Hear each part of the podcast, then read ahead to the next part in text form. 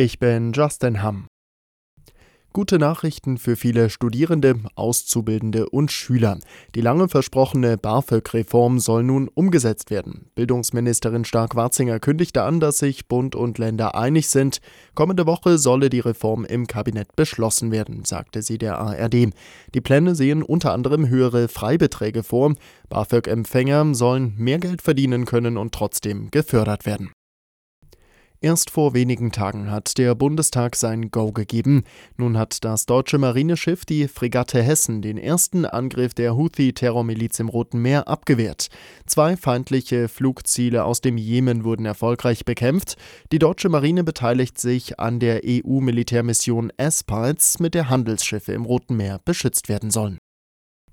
Bundeskanzler Scholz hat sich bei einem Besuch in Baden-Württemberg zugleich mehreren Hochdruckthemen geäußert.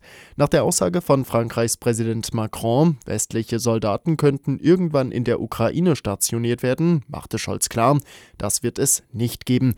Bezüglich der Bauernproteste versprach er den Abbau von Bürokratie. Die Regierung versuche schon, den unglaublichen Vorschriftendschungel zu reduzieren.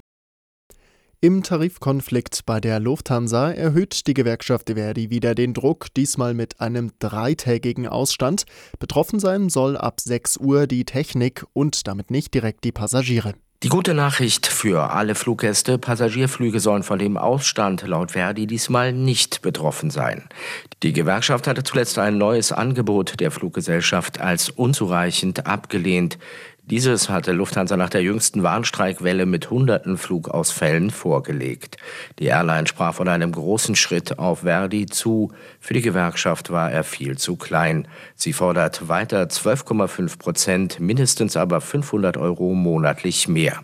Dirk Zeitler, Nachrichtenredaktion. Das Schulsystem in Deutschland muss wieder besser funktionieren. Darin sind sich spätestens nach den schlechten Ergebnissen der PISA-Studie alle einig. Bayern reagiert und ändert die Fächerverteilung an den Grundschulen. Das gab Kultusministerin Stolz bekannt. Deutsch und Mathe sollen öfter auf dem Plan stehen. Gestrichen werden kann demnach bei Kunst, Musik und Werken oder beim Englischunterricht.